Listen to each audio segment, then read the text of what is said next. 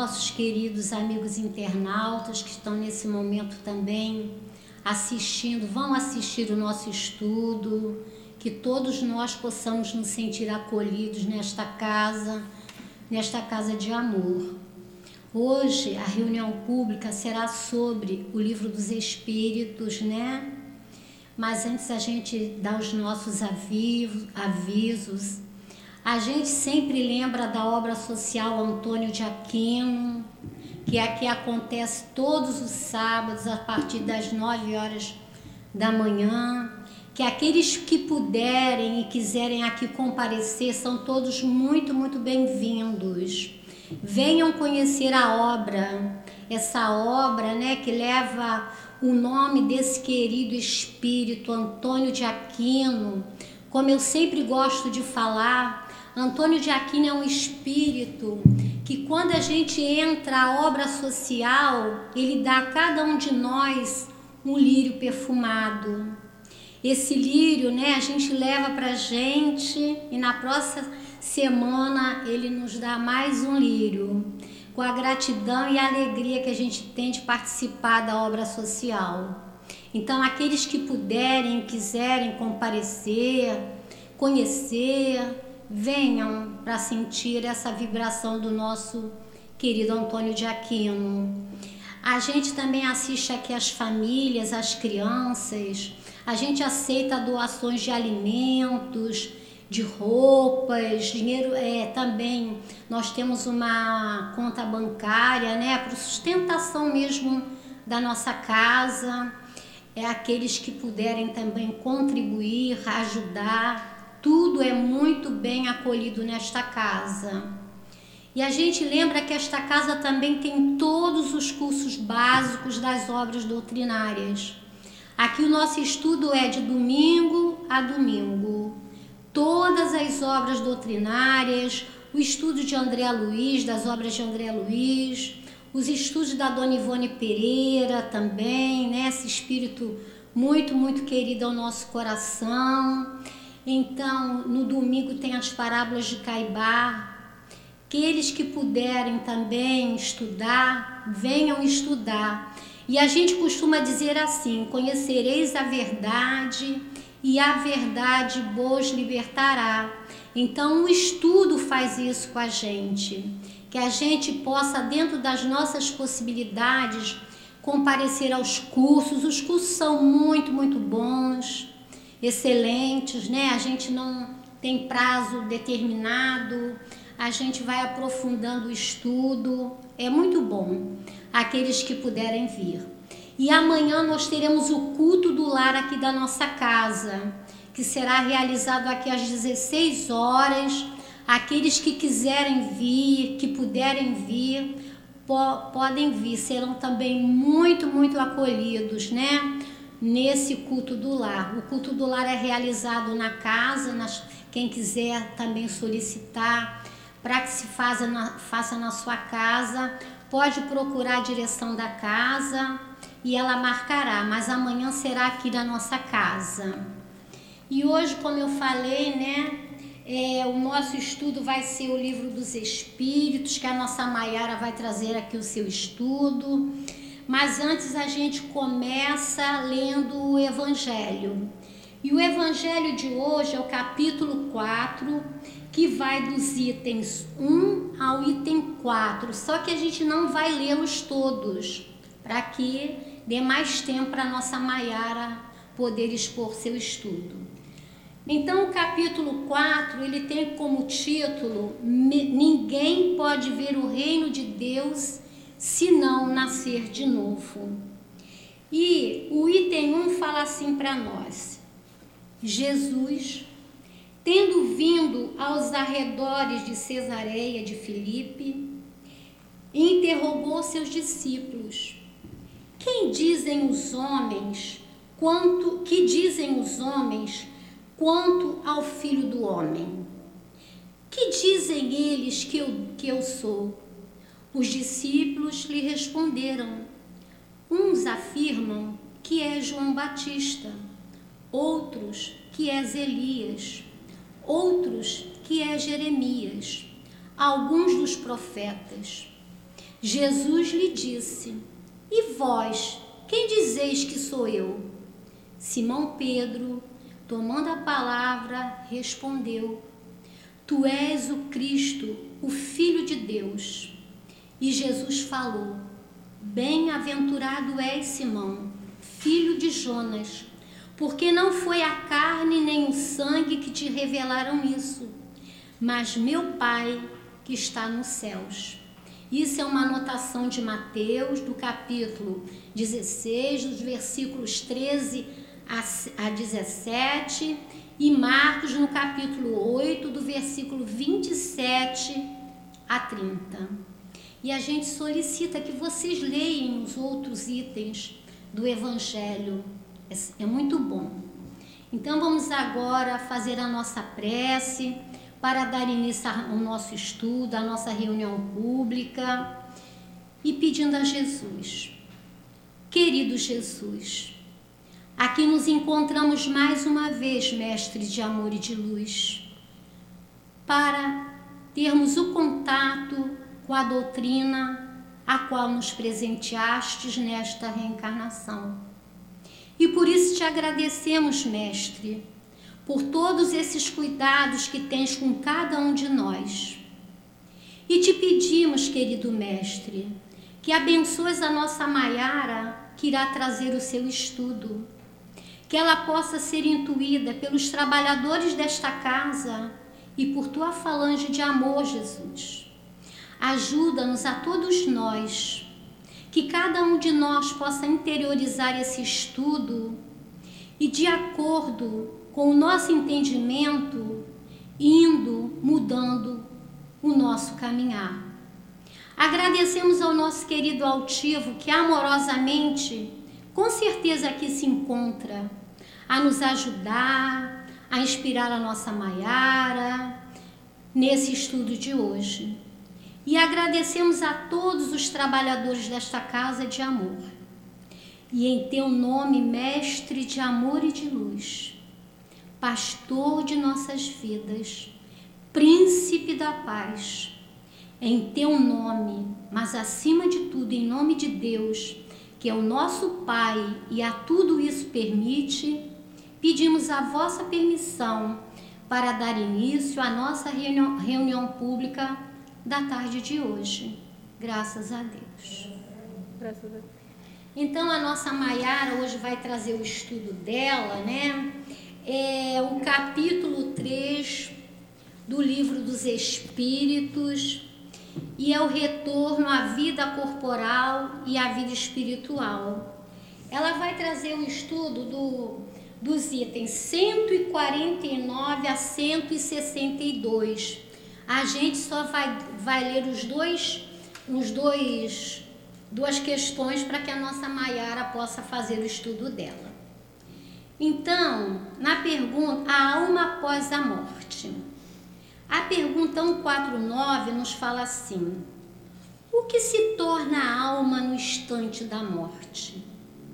A resposta dos espíritos: volta a ser espírito, isto é, volta ao mundo dos espíritos que momentaneamente ele havia deixado.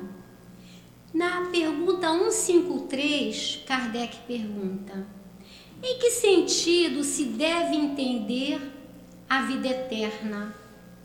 Os espíritos respondem: é a vida do espírito que é eterna.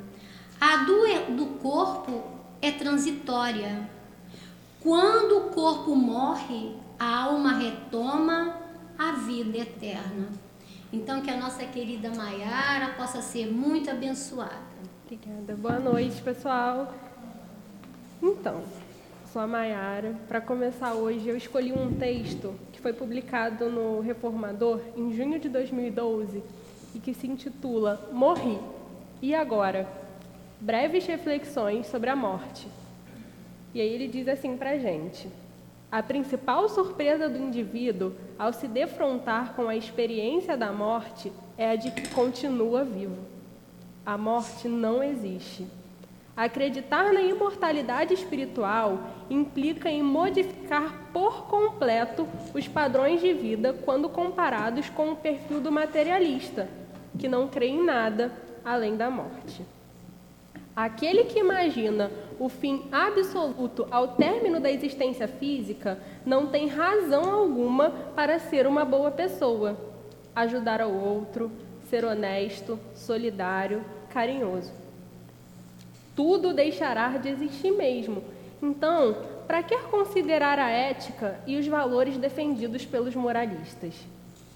No entanto, quando admitimos a continuidade existencial após o sepulcro, somos naturalmente impelidos a adotar mínimas providências para considerar como ficará nossa situação do outro lado da vida. As concepções religiosas acerca do assunto são variadas e, às vezes, conflitantes. Porém, essa é a razão da existência de diversas religiões, pois cada uma explica à sua maneira como ficará a alma após a morte do corpo físico. Céu, inferno, purgatório, sono eterno, a espera de um julgamento são opções tradicionais que as doutrinas dogmáticas ofertam a seus profitentes. O Espiritismo tem mais a oferecer. A vida futura contém a explicação para o entendimento das mensagens de Jesus. Sem a perspectiva do porvir, ficamos limitados a estreitos horizontes que nos impedem de ampliar a visão para o entendimento mais aprofundado do verdadeiro significado da vida. Um amigo comentava ainda outro dia: o maior patrimônio que Deus ofereceu ao homem foi conferir-lhe o dom de ser imortal.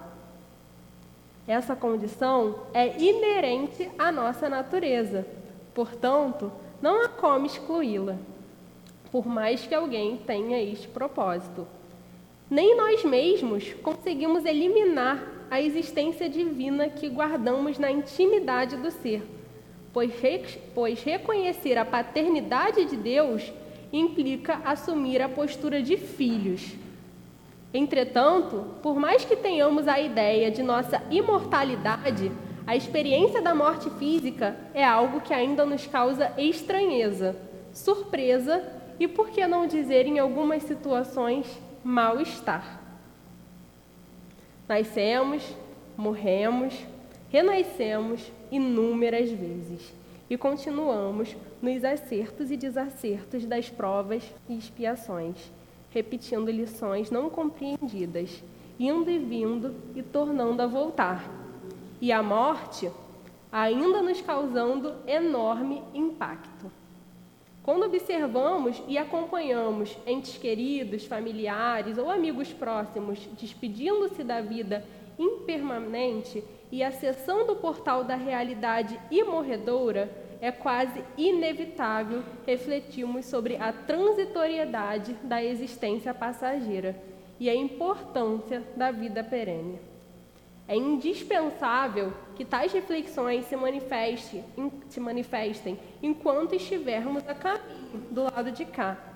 E o Espiritismo concede-nos essa extraordinária oportunidade para nos oferecer os elementos indispensáveis para que pensemos mais amplamente, entendendo a essência da vida no antes e depois da breve passagem pela vida material.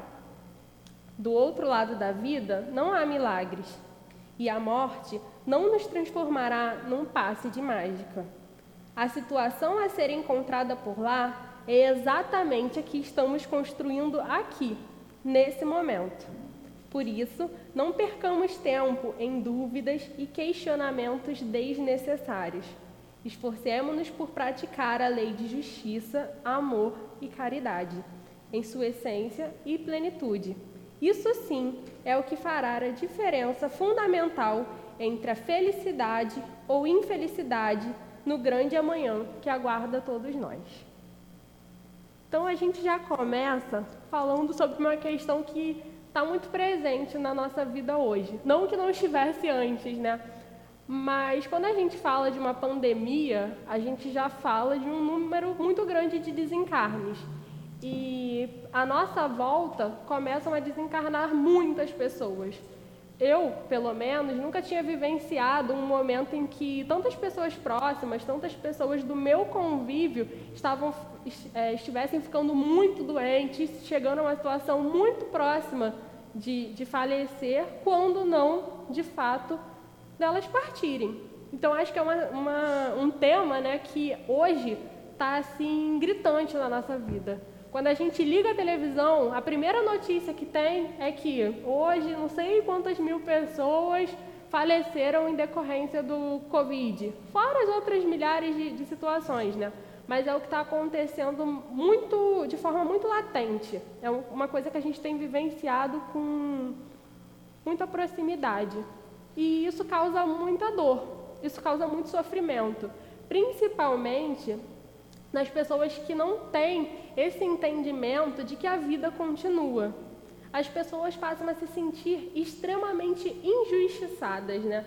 Elas passam a sentir que Deus não está ali por elas, que Deus não as ama, porque Ele tem permitido que elas vivenciem sofrimentos que são enormes, que vivenciem longas internações, que percam pessoas que para elas são muito queridas, muito próximas, e isso causa sofrimento.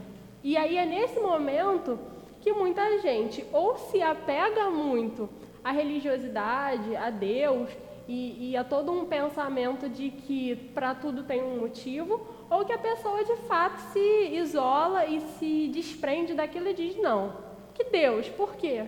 Por quê? Por que eu estou passando por isso? Se Deus é tão bom assim, por que eu estou passando por esse sofrimento, né? E aí é que as dúvidas elas começam a aparecer e eu entendo que nesse momento o Espiritismo mostra o seu viés consolador, né? O Espiritismo é o nosso consolador prometido. E aí ele vem, de fato, com essa força de consolar, de mostrar do porquê e principalmente de dizer para a gente que a vida não acaba. E aí ele diz aqui no texto: o maior patrimônio que Deus ofereceu ao homem foi conferir-lhe o dom de ser imortal. E aí a gente começa a entender que isso aqui é um estado, né? É transitório. É um pedacinho assim da nossa existência. A nossa vida aqui não é nada comparada à vida espiritual e à infinidade de encarnações que a gente vai ter pela frente ou já teve lá atrás. A vida que sempre vai continuar, né? E aí, para começar o, o, nosso estudo aqui do capítulo 3, eu preciso que a gente entenda de forma bem, bem clara a existência de, de três termos, porque a gente vai citar eles o tempo todo, se a gente não entender eles, vai ser difícil da gente trabalhar. Então, para começar o estudo desse capítulo, a gente precisa entender com muita clareza o que é espírito, o que é o perispírito e o que é a alma. Então, vou, vou, vamos tentar fazer assim uma breve definição sobre esses três termos para a gente começar a trabalhar de fato o capítulo. Espírito. O que é um espírito, gente? Alguém sabe o que é um espírito? O que, é que, que quer dizer o termo espírito?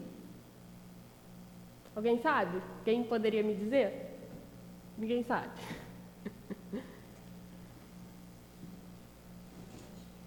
Espírito, ele é o princípio inteligente. Ele é a inteligência essencial. O espírito, a gente pode definir ele como um fluido. Ele não tem forma, ele não tem nada. Ele é a nossa inteligência, é aquilo que faz nós sermos o que somos, o que nos individualiza. O perispírito. Alguém sabe o que é perispírito? É mais difícil. As pessoas têm, têm um pouco mais de dúvida. Alguém sabe o que é o perispírito? Não. ela está assim, não. Então, o perispírito, a grosso modo, ele é uma substância imaterial, semimaterial. Semimaterial. Vamos comparar o perispírito a um laço. Quando a gente amarra um cadarço, a gente faz um laço. O perispírito é o que liga o nosso espírito ao nosso corpo. É o que dá forma ao nosso espírito para que ele possa ocupar esse corpo aqui que nos foi dado como oportunidade de crescimento. Ele serve como um envoltório do espírito.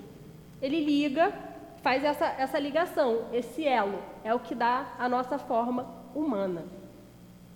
E aí, por fim, a gente vem para o que é a alma. A alma nada mais é do que o espírito encarnado. A alma somos nós aqui, habitando um corpo físico. Então, nós temos o espírito, a alma e o perispírito. Ah, Mayara, a alma e alma e espírito são a mesma coisa? Pode-se dizer que sim, são coisas muito próximas, mas é uma diferenciação que, que vai fazer diferença quando a gente estiver aqui estudando o capítulo. A grosso modo, a alma é isso aqui. Nós, encarnados. Quando a gente volta para o plano espiritual, somos espírito. Ponto. Isso é uma questão muito importante. Ficou claro para todo mundo? Para a gente começar? Então vamos lá. A gente começa o estudo do capítulo e o, cap... o título do capítulo é Retorno à vida corpórea. Retorno da vida corpórea à vida espiritual. É justamente essa transição daqui, da, da vida material, da vida na Terra, para a vida no plano espiritual. E aí a gente começa com a questão 149, que ela já leu para a gente e diz: Em que se torna a alma no instante da sua morte? Agora que a gente já falou, o que é espírito? O que é alma? O que é perispírito? Fica fácil a gente responder essa pergunta, né? O que que se torna a alma no instante da morte? Ela já até respondeu. Alguém tem que saber. O que, que vira a alma depois do desencarne, depois que ela sai do corpo espiritual? Espírito. Espírito, isso aí. Ela volta a ser espírito. Quer dizer, ela retorna momentaneamente ao mundo espiritual. Ou seja, a morte nada mais é do que a gente sair da nossa casinha aqui na Terra e ir para uma nova casa, só que dessa vez no plano espiritual. Fica muito tranquilo, essa aí é fácil. Vamos para a próxima, questão 150. A alma, depois da morte, conserva a sua individualidade?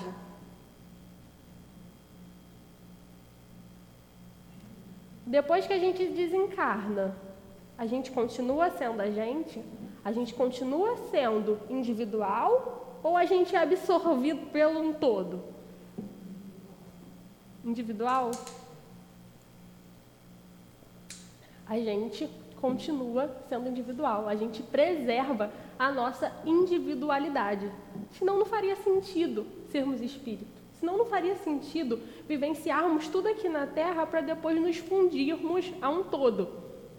Não me entendam mal, a gente faz parte de um todo, mas a gente faz parte de um todo de maneira individual. Aqui nós fazemos parte de um grupo, nós fazemos parte de um centro, mas somos cada um seres humanos individuais. Estamos aqui no mesmo ambiente, estamos uma assembleia, somos um grupo, mas eu sou a Maiara. E cada um de vocês é cada um de vocês. A gente continua sendo a gente. A gente continua conservando no a nossa essência. E aí a resposta da pergunta é: sim. Não a perde jamais. O que seria ela, o que seria a alma, se não conservasse a sua individualidade? E essa, essa questão, ela nem se encerra aqui, ela já vem, ó. ela tem ainda um fluido que lhe é próprio, tomado pela atmosfera de seu planeta e que representa a aparência de sua última encarnação, o perispírito. E aí é que a gente chega no perispírito. Quando a gente faz nosso desencarne, a gente chega no plano espiritual, com quem que a gente parece? a gente chega lá, a gente fala assim: hum, agora não, agora eu quero ser diferente. Agora eu quero ser loira, agora eu quero ser outra pessoa. Não quero mais ficar aqui com, essa, com esse corpinho, ou então eu viro qualquer coisa, ou eu con, con, conservo a minha aparência aqui. Usualmente, a gente conserva a nossa aparência, é aquilo que moldou o nosso perispírito no, no último momento. Mas isso é uma questão até muito interessante, porque tem pessoas, por exemplo, que a gente assume o que faz a gente se sentir confortável, né? Às vezes, a pessoa assume uma, uma, uma própria versão sua um pouco mais jovem. Ela se sente mais confortável, ela se sente mais é, confortável com o corpo dela um pouco mais jovem. Ou às vezes ela realmente quer manter aquela, aquela experiência que a idade trouxe para ela, os fios grisalhos, porque ela entende que aquilo faz parte da vivência dela. Mas, no geral, a gente conserva no nosso perispírito a aparência que a gente teve na nossa última encarnação, né? E aí ele continua: a alma nada leva consigo desse mundo? A gente leva alguma coisa desse mundo?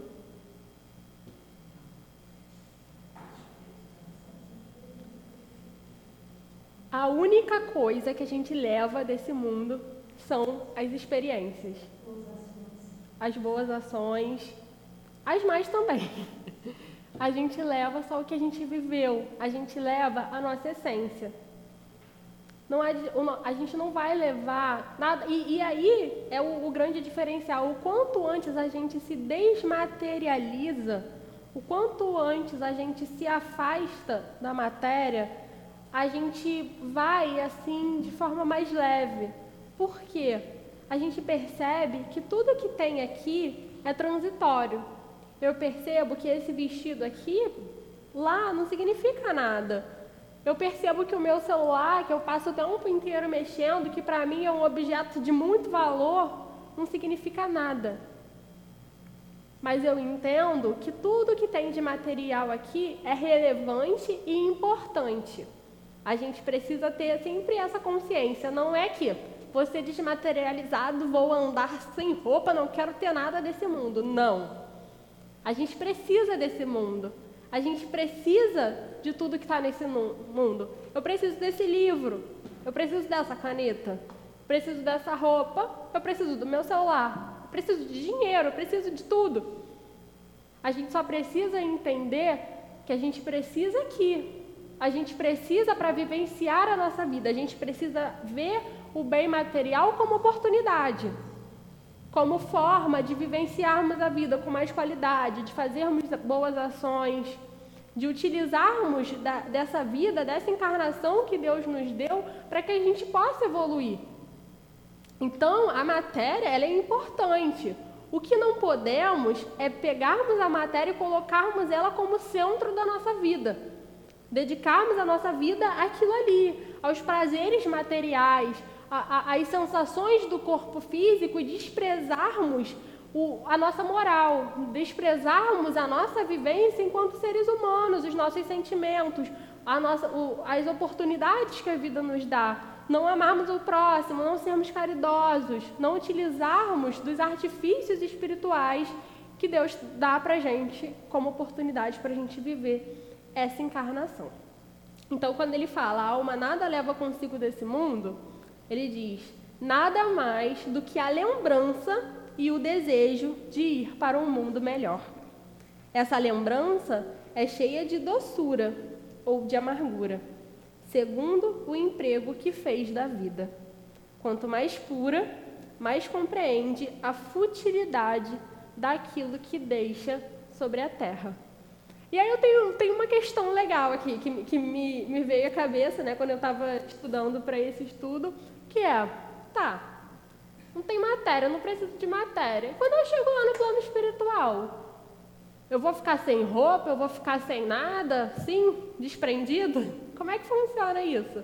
Ou eu posso escolher essa roupinha aqui e levar?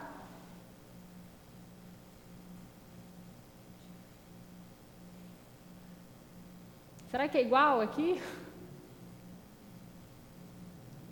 a gente, se, é, a gente começa a entender que tudo, a, a, materialização, ela vem da gente. Então, normalmente eu vou estar vestido daquilo que, me, que faz com que eu me sinta confortável, né? Vai ser, eu vou, vou ter vestes ou não, mas eu vou estar da forma com que eu me sinta confortável. Mas isso não significa que eu estou levando essa roupinha aqui. Significa que eu vou ter, tão, vou, vou estar ali numa sintonia em que eu vou ser capaz de materializar, por exemplo, uma forma como eu estou vestida. A gente vai para a questão 151, que pensar da opinião que após a morte, a vida, a vida, desculpa, a alma volta ao todo universal. O que, que a gente pensa? De assim, depois do desencarne, eu volto, vou virar lá, vamos todo mundo virar uma bola, uma essência, uma coisa, tudo junto, zero individualidade. Que ideia que isso traz pra gente?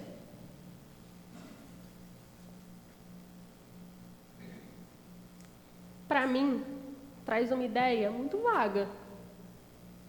Para mim, traz a ideia que veio aqui no começo desse texto, que eu não tenho por que fazer nada. Eu não tenho por que ser caridoso, eu não tenho por que ser justo, eu não tenho por que ser bondoso, eu não tenho por que ser ético, porque no final vai virar tudo uma coisa só. Não vai fazer diferença o que eu fiz ou o que eu deixei de fazer. Você entender que tudo volta a ser uno, volta a ser uma coisa só, é essa visão que nos traz, pelo menos é o que eu entendo. E aí, Kardec, ele os espíritos, né, eles respondem. O conjunto dos espíritos não forma um todo? Justamente aquela observação que a gente fez. A gente volta para um todo? Volta. Mas a gente não volta para um todo e vira um todo. A gente volta para um todo, a gente volta para o universo, a gente volta para o mundo espiritual, conservando a nossa individualidade. E aí ele traz para gente: o conjunto dos espíritos não forma um todo? Não é todo um mundo? Quando estás numa assembleia, és parte integrante dessa assembleia e, todavia, tem sempre a sua individualidade. A próxima questão, 152, ele diz: Olha, essa é boa, hein? Que prova poderemos ter da individualidade da alma após a morte? Tem alguma prova de que a gente permanece ser, um, ser individual, espírito, sozinho, individual? Será que temos alguma prova disso? Alguém consegue me falar uma prova? Como que eu sei que depois da, do meu desencarne eu conservo a minha individualidade, eu continuo sendo eu, eu continuo sendo Maiara? Vocês imaginam como a gente prova isso?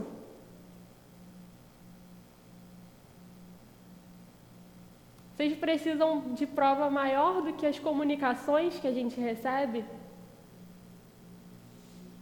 Se fôssemos parte de um todo, se nos tornássemos absorvidos por uma massa que se torna uma, tudo seria igual. Todas as comunicações que recebêssemos seriam iguais.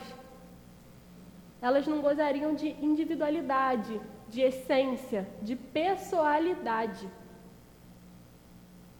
As comunicações que a gente recebe do mundo espiritual, elas são a maior prova de que a alma, depois do desencarne, conserva a sua individualidade. Ela, ela nos mostra que, do outro lado, continuamos sendo nós continuamos podendo passar a nossa mensagem, conservamos a nossa essência. E aí ele diz para gente, ó, não tendes essa prova pelas comunicações que obtendes? Se não, se, se não fosseis cegos, verias. Se não fosseis surdos, ouvirias. Pois frequentemente uma voz vos fala, revelando a existência de um ser fora de vós. O que, que significa esse? Se não fosseis cegos, vereis. Se não fossem surdos. Porque às vezes a gente se fecha para o mundo espiritual. A gente não tem olhos de ver. A gente não tem ouvidos de escutar. Porque a gente não permite. A gente não permite que as sensações, que as impressões do mundo espirituais cheguem até nós. A gente sabe que algumas pessoas têm, por exemplo, uma mediunidade exacerbada, mas todos nós somos médiums. Todos nós somos influenciados por espíritos. Tanto que no livro dos espíritos tem a pergunta: que influência que os espíritos têm na sua vida? E eles dizem, efetivamente são eles que os dirigem. A gente tem influência do mundo espiritual o tempo inteiro. Acontece que às vezes a gente não tem olhos de ver, às vezes a gente não consegue enxergar. Isso para o bem e para o mal, às vezes a gente não consegue enxergar aquela influência positiva, aquela aura de, de amor, de caridade, de bondade, que, por exemplo, quando fazemos uma prece, vem até nós. Quando estamos num momento de dificuldade e a gente dedica o nosso pensamento ao bem, às vezes a gente não consegue ter esse retorno. Mas é porque nós, em muitos momentos, não temos os olhos de ver. Não porque não está ali. Está ali.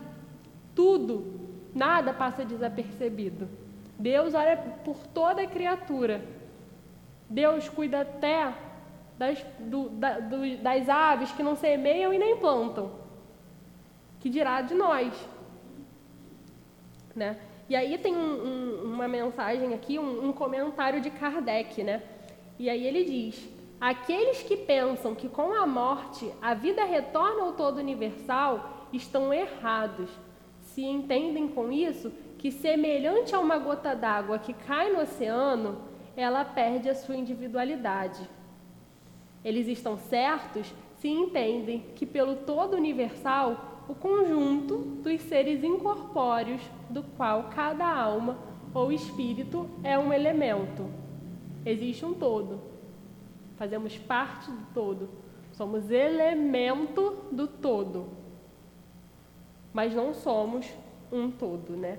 E ele continua: se as almas estivessem confundidas na massa, não teriam senão as qualidades do conjunto e em nada se distinguiriam uma das outras.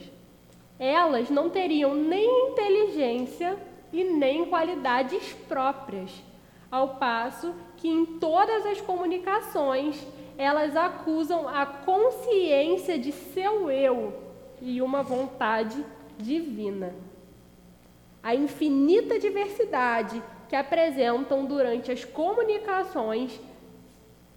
Desculpa, gente, me perdi. A infinita diversidade que apresentam durante as comunicações é a consequência da mesma individualidade. Se não houvesse, após a morte, se não isto que chamam de grande todo, absorvendo todas as individualidades, esse todo seria uniforme. E dessa maneira, todas as comunicações que se recebessem do mundo invisível seriam idênticas. Uma vez que aí se encontram seres bons, outros maus, sábios e ignorantes, felizes e infelizes, alegres e tristes, levianos e sérios. É evidente que são seres distintos.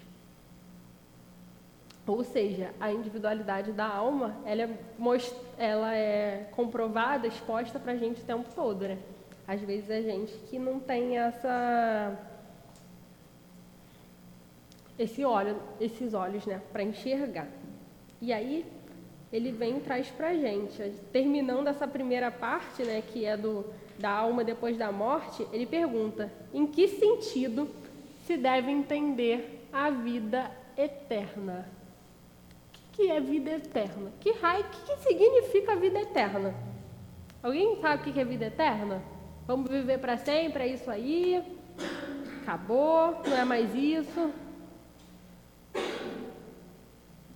O espírito, ele começou. Ele teve um começo, mas ele não tem um fim. Ele é imortal. A vida eterna, ela é exemplificada pela pluralidade das existências, pelas múltiplas encarnações, que nada mais são do que oportunidades oportunidades para que a gente evolua, para que a gente aprenda, para que a gente coloque em prática aquilo que aprendemos, para que a gente se reconcilie com os nossos amigos, com os nossos inimigos, para que a gente se torne um espírito puro. Para que chegue o dia que todos nós que estamos aqui chegamos a um nível de evolução que não precisaremos mais de encarnações, porque somos ali espíritos puros. E nesse momento a gente vai entender de fato a eternidade da nossa vida. A gente vai entender que tudo que a gente fez, tudo que a gente vivenciou, fez parte de uma jornada evolutiva que nos levou à perfeição. É isso que a gente busca. Então, é isso que é a vida eterna. É a vida do espírito que é eterna. A do corpo é transitória e passageira. Quando o corpo morre, a alma retorna à vida eterna. A vida eterna é a vida no plano espiritual. Aqui é tudo findo, aqui tudo acaba. Tudo é finito. E quando a gente vai para o plano espiritual, a gente percebe que nada acaba. Tudo faz parte de uma jornada. E aí ele vem para gente. Não seria mais exato chamar vida eterna a dos espíritos puros, que atingindo o grau de perfeição não tem mais provas a suportar? Não. O que eles experimentam é a felicidade eterna. Nós, enquanto espíritos de terceira ordem, ainda não alcançamos, mas a vida eterna todo mundo já tem. Isso aí já é um bônus coletivo, né? E a gente vai, né, para a próxima parte, que é uma parte muito interessante, tem vários temas legais para a gente tratar. É uma parte que eu gosto muito, que é a separação da alma e do corpo. Vou dar uma, uma corridinha, vamos lá. A separação da alma e do corpo é dolorosa? Sim? Será? Não. A separação da alma e do corpo, ela não é dolorosa. Que dói, é, em alguns momentos, é o nosso corpo. O nosso corpo sofre. Mas esse desenlace esse, esse puxar o lacinho do perispírito não é doloroso. E os espíritos trazem para gente: não, o corpo sofre frequentemente mais durante a vida do que na hora do desencarne. Olha a quantidade de situações em que nós colocamos o nosso corpo ao longo da vida, os excessos que a gente comete Quantos problemas de saúde, quantas dores físicas, elas não vêm para a gente pelos nossos excessos. Eu sei que se eu comer, eu, eu por exemplo, eu sou, eu sou intolerante à lactose. Se eu comer leite, eu estou prejudicando o meu corpo, eu vou passar mal. Quantas vezes eu não como porque eu estou com vontade? Que esse, esse sofrimento que eu me causo, essa dor que eu causo ao meu, que eu, que eu causo, causo ao meu corpo Muita gente, muitas das vezes, a gente sofre muito mais durante a nossa existência. O momento do desencarne, para muita gente, na verdade, é um verdadeiro alívio. É se desprender das amarras do corpo físico. O corpo físico, ele nos limita. Ele é um limitador. E aí, a resposta da questão é não. O corpo sofre frequentemente mais durante a vida do que no momento da morte. Neste, a alma não toma parte. Os sofrimentos que experimenta algumas vezes no momento da morte são um prazer para o espírito, que vê chegar ao fim o seu exílio. E aí, Allan Kardec comenta aqui, ó, na morte natural, que chega por esgotamento dos órgãos em consequência da idade, o homem deixa a vida sem perceber é uma lâmpada que se apaga por falta de alimentação. Não vou falar muito disso porque aqui na frente vai aparecer de novo. E aí ele pergunta aqui, ó: Como se opera a separação da alma do corpo? Como é que acontece o desencarne? É simplesmente quando o nosso coração para?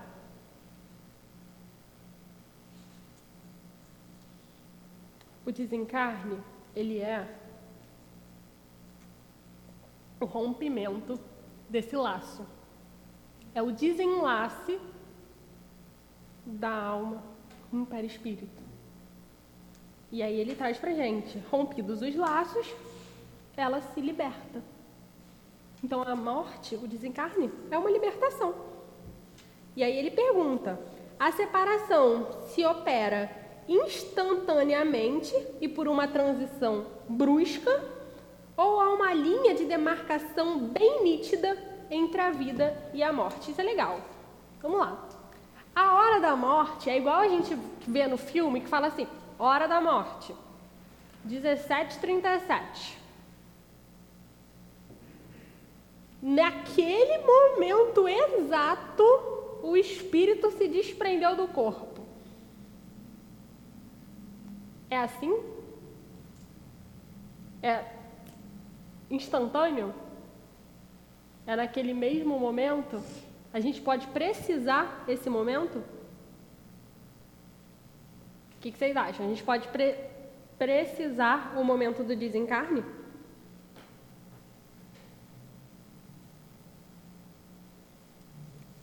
O desencarne não é bruto. Ele acontece. Aquele laço, principalmente nos casos das mortes naturais, pela velhice, pelo que porque ali chega de fato o momento do nosso desencarne, aquele laço ele vai sendo puxado. Você vai se desprendendo de uma forma que quando chega o momento que ele de fato se agora desatou, você nem sente. É muito gradual, é muito sutil. E ele diz aqui pra gente, ó, não, a alma se liberta gradualmente e ela não se escapa como se fosse um pássaro cativo, que ganha subitamente a sua liberdade. Esses dois estados se tocam e se confundem. Assim, o espírito se liberta pouco a pouco dos seus laços. Os laços se desatam, eles não se quebram. A linha não é cortada, o laço ele é puxado. Por isso que eu falo que a gente é, é, essa essa visão do cadarço é uma visão muito muito didática. Você puxa e ele vai indo aos poucos. Não ocorre uma, um, um corte né, da linha. E aí aqui ele vem para a gente e tem um comentário de Kardec que ele vai ser muito interessante para uma questão que eu acho que precisa ser falada aqui. O comentário é o seguinte: durante a vida, o espírito se liga ao corpo por seu envoltório semimaterial, o perispírito. A morte é apenas a destruição do corpo e não desse segundo envoltório, que se separa do corpo quando cessa a vida orgânica, essa vida aqui que a gente entende. A observação prova que no instante da morte, o desligamento do perispírito não se completa subitamente ele não se opera senão gradualmente e com uma lentidão que varia de, muito, varia de acordo com os indivíduos. Para alguns é muito rápido. E pode-se dizer que o momento da morte é aquele do desligamento, algumas horas após. Para outros, sobretudo aqueles cuja vida foi toda material e sensual, o desligamento é muito menos rápido e dura algumas vezes dias, semanas ou meses, o que não implica existir no corpo menor sinal de vitalidade nem a possibilidade de um retorno à vida, mas simplesmente uma afinidade entre o corpo e o espírito. Então vamos lá. O que, que isso quer dizer? Isso quer dizer que a partir daquele momento em que a gente tem conhecimento de que o corpo ele não funciona mais, ele se tornou um objeto inerte, não significa que o espírito se desprendeu dele totalmente. Ah, então ele pode voltar à vida? Não. Significa que às vezes aquele espírito ele está tão materializado, tão apegado, que ele demora a perceber e a entender que aquele desenlace aconteceu. E aí ele traz, em seguida aqui, ele vai falar do suicídio. O suicídio é uma das situações em que o corpo e, e o espírito, eles ficam nesse, nesse limbo de ficar apegado ali. Por quê? Quando a gente vem, quando a gente encarna, a gente vem com um fluido vital. É o fluido que a gente precisa para a nossa encarnação, que dá vida ao nosso corpo. E aí eu vim com fluido para 80 anos. Com 40, eu dou o termo à minha própria existência. Eu tenho mais 40 anos de fluido que estão ali, que queriam estar tornando o meu corpo um objeto de, que funciona. Ou seja, eu estou apegada, eu estou enraizada àquilo. Então o meu desencarne ele vai ser lento, o meu desprendimento ao meu corpo vai ser lento. E quando ele diz que dura dias, meses, é porque é possível. Esses espíritos dos suicidas, em muitos casos, eles sentem o seu estado de putrefação. Tem um livro, o livro Memórias de um Suicida, ele traz essa visão muito clara. É um livro que é, um, é, é uma psicografia do espírito de Camilo, que é um nome, não é um nome real, né? É um pseudônimo. E, e, e, o Camilo ele traz isso. Ele dá um tiro na própria cabeça, ele dá termo à própria vida.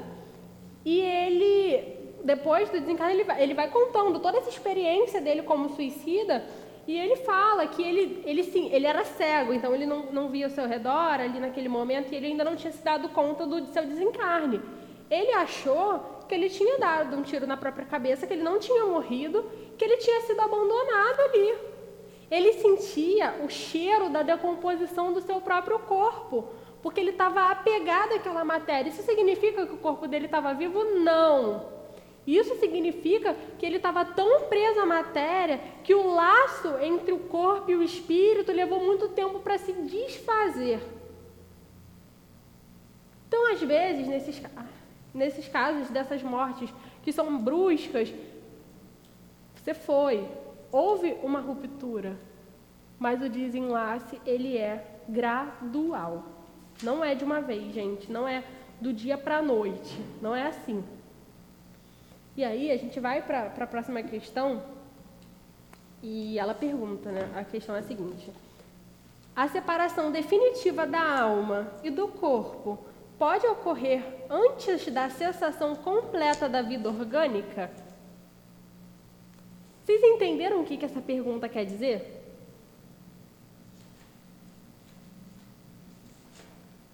Vamos lá, ó.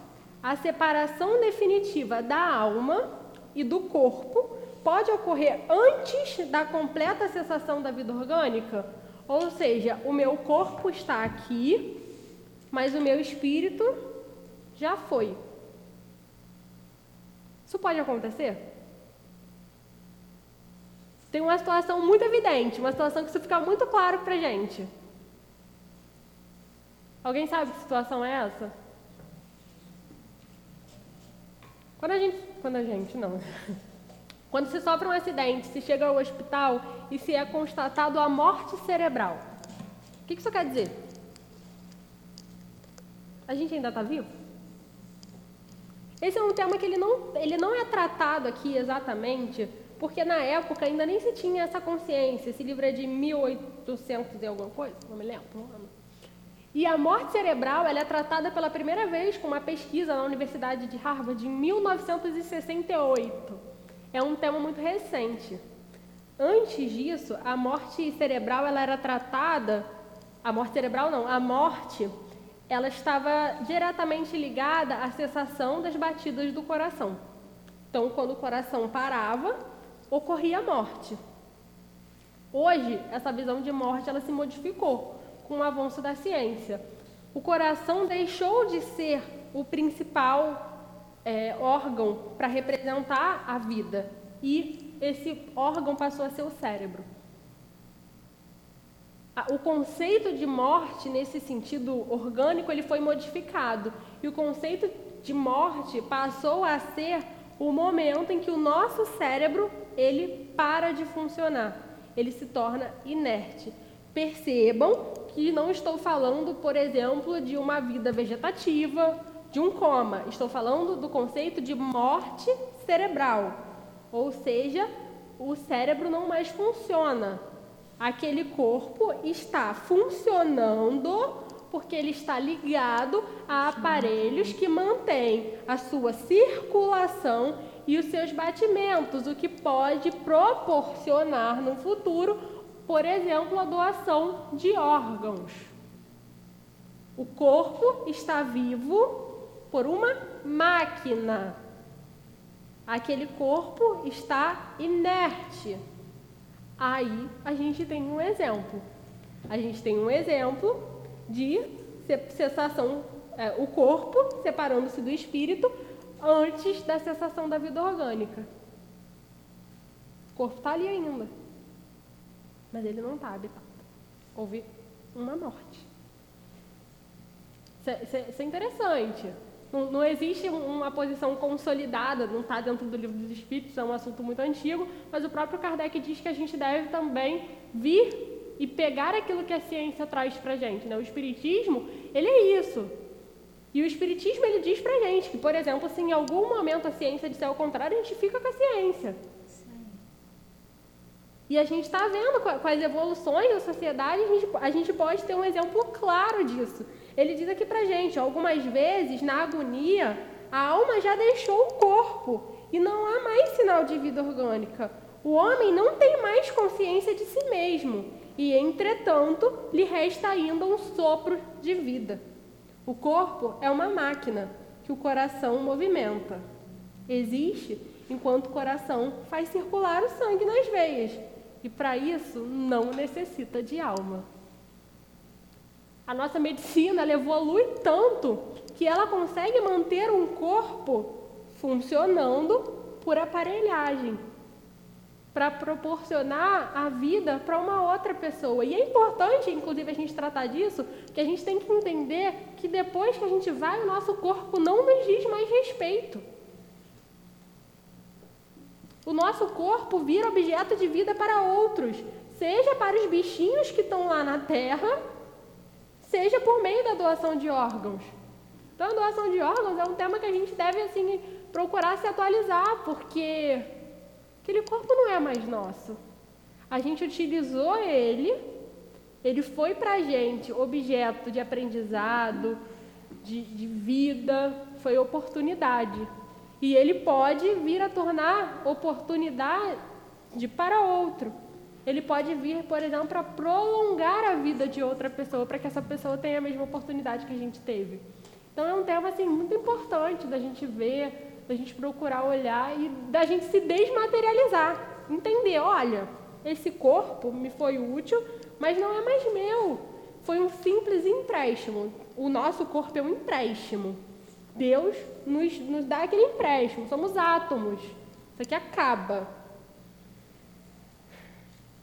Então vamos lá. Já vimos essa, vamos para a próxima. Cadê? Questão 157.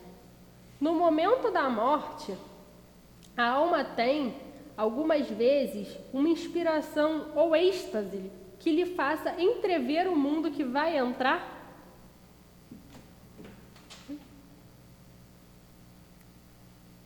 A gente tem um. Agora eu vou para o plano espiritual, agora vai dar certo. Será que a gente tem isso? E aí, será que tem? Não tem? Eu acho que tem. Acho que tem um, um estalo. A resposta, gente, é a seguinte: frequentemente, a alma sente se desatarem os laços que a ligam ao corpo.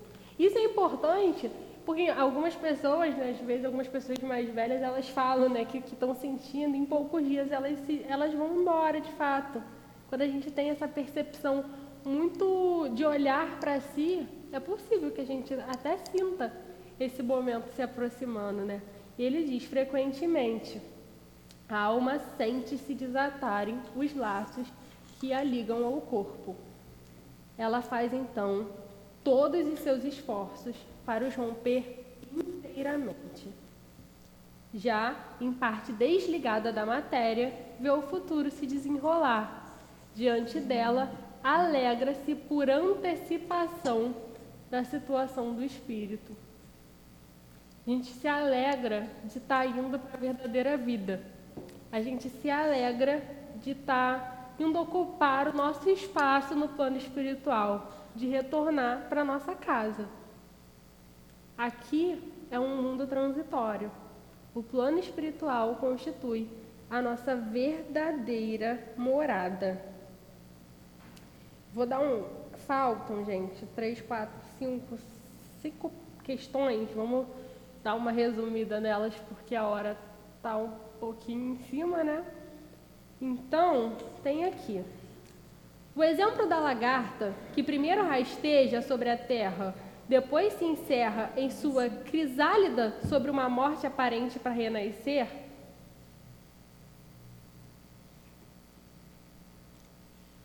é... Deixa eu encerrar essa pergunta. O exemplo da lagarta, que primeiro rasteja sobre a terra, depois se encerra em sua crisálida sobre uma morte aparente, para renascer numa existência brilhante, pode nos dar uma ideia da vida terrestre, depois do túmulo e finalmente uma nova existência? Então ele diz pra gente, a gente é uma lagartinha, tá ali presa, é aqui a nossa vida na Terra, e depois a gente floresce, como uma borboleta. E aí a gente vê a nossa verdadeira vida. É uma definição? É uma definição, mas é uma definição rasa, que não nos permite entender a complexidade do que é a verdadeira vida. São coisas que a gente só vai enxergar depois que a gente finalmente chegar lá, que os nossos olhos se abrirem para essa visão, para essa oportunidade. Gente, ficaram faltando duas questõezinhas, são nesse mesmo sentido. A gente acabou já falando sobre as questões finais, sem tratar delas diretamente. Espero que vocês tenham gostado, que tenha ficado claro, que tenha sido legal para todo mundo. Agradeço muito a oportunidade de estar aqui e boa noite. Nós é que agradecemos a nossa Maiara, não é? Esses são os espíritos do mundo, do novo mundo regenerador. Que os nossos jovens aqui da nossa casa, né? Porque a gente sempre tira um exemplo para seguir.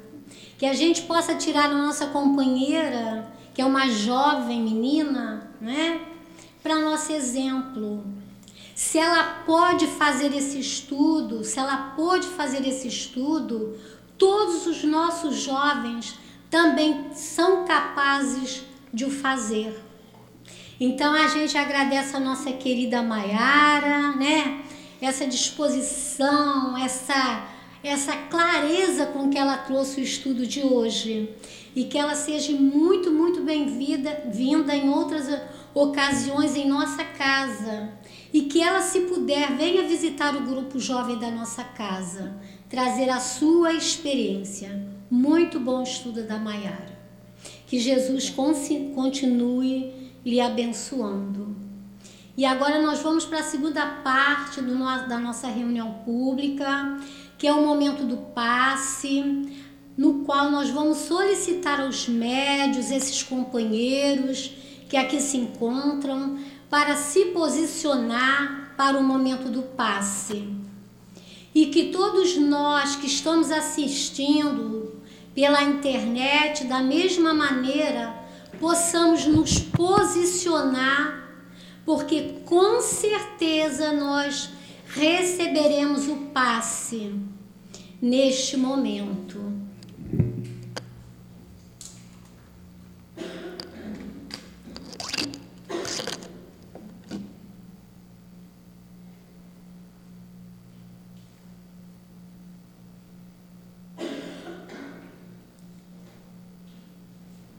Então chegou o momento do passe, momento onde todos nós que aqui nos encontramos e aqueles que se encontram em seus lares e os desencarnados poderão participar deste momento. Este momento de luz, este momento de saúde, esse momento de esperança e com a certeza absoluta que o Mestre é o médico dos médicos e nunca nos irá faltar.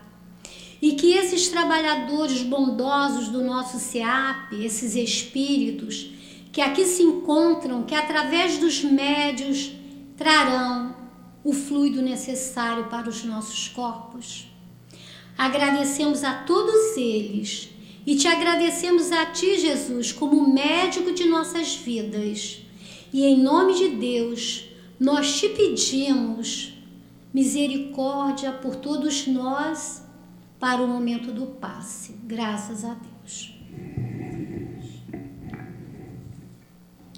Viemos falar um pouco sobre ressurreição e reencarnação. E somos abençoados por ter a doutrina espírita em nossas vidas, sendo ela ciência, religião e filosofia, onde podemos ter a clareza em torno desse tema. Ninguém poderá ver o reino de Deus se não nascer de novo. Na ressurreição, poderemos entender que foi a primeira compreensão daquela época. Porém, quando a ciência não sustenta que essa hipótese seja possível, onde o corpo físico, após a morte, irá ter um processo normal, perecendo, dispersando, e aí começamos a entender, a partir desse ponto, que seria a reencarnação, onde tudo faria sentido. Jesus, que era um grande pedagogo na época, convocou seus discípulos, e não impondo, mas fazendo o chamado. E aqueles que já haviam sido preparados o seguiram. Eles receberam do Cristo muitos ensinamentos e Jesus, em vários momentos, retomava questões e ele queria, a essa altura, o que eles achavam que ele seria, que ele teria sido. Já sabido que uns afirmavam ser João Batista, outros Elias, outros Jeremias. Mas para ele era importante saber: e vós, quem dizeis que sou? Mais claro que isso, não é impossível. Tu és o Cristo, Filho de Deus vivo. E trazendo para nós o que é importante, saibamos que trabalhamos à luz do Espiritismo, somos reencarnacionistas e que, e quando sabemos que ninguém pode ver o reino de Deus se não nascer de novo, temos o estudo e ele nos dá com clareza que através das reencarnações poderemos fazer diferente, acertando a rota, sem nos distrairmos nesta estrada material. Não podemos relaxar e deixar para a próxima. Na próxima, eu vou corrigir. A próxima encarnação é a que a gente está. Vamos aproveitar essa santa oportunidade de hoje dessa encarnação que já podemos contar com a ajuda dessa doutrina. Olha que oportunidade de um guia, um amigo espiritual que sempre nos acompanha. Né? Ele está aqui conosco para que juntos né, é, ele possa nos apoiar, fazer a condição para que a gente passe pelas provas. Né? Essas provas vão ser muito amenizadas e assim a gente vai avançando na evolução, que é individual.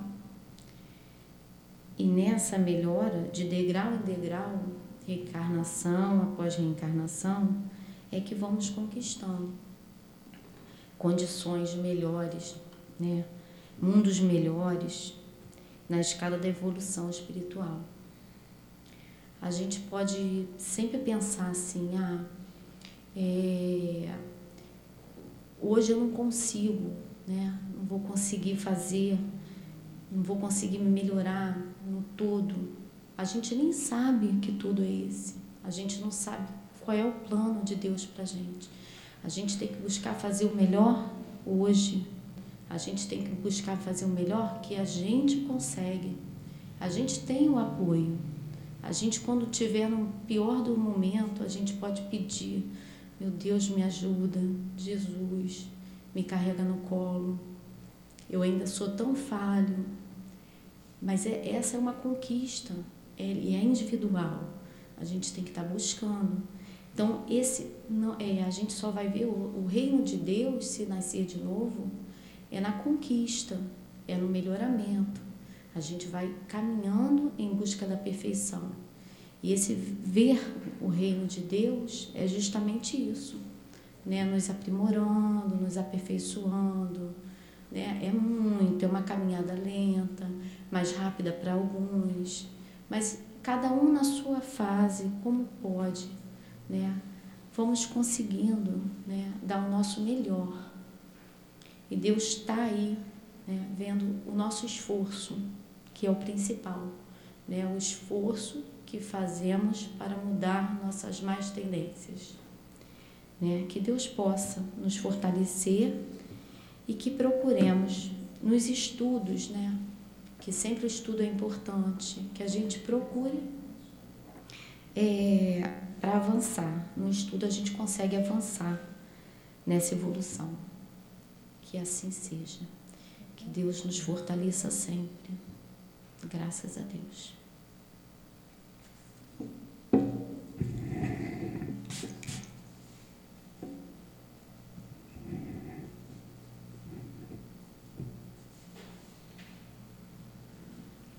Agora chegou o momento, o momento de elevar os nossos pensamentos até to, a toda essa equipe espiritual da nossa casa, para agradecer.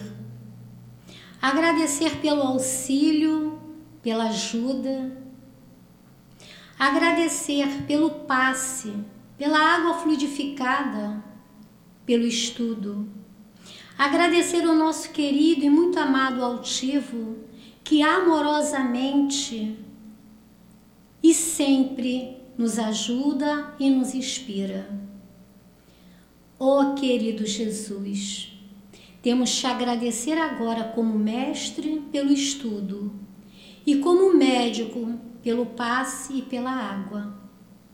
E em teu nome, querido Jesus, e em nome de toda a equipe espiritual da nossa casa do SEAP, mas acima de tudo, em nome de Deus, te agradecemos, vos agradecemos e vos pedimos a permissão para dar por encerrado a reunião pública da tarde de hoje, que todos nós possamos sair em segurança, ficar em segurança e sentir o amor que esta casa nos oferece. Graças a Deus.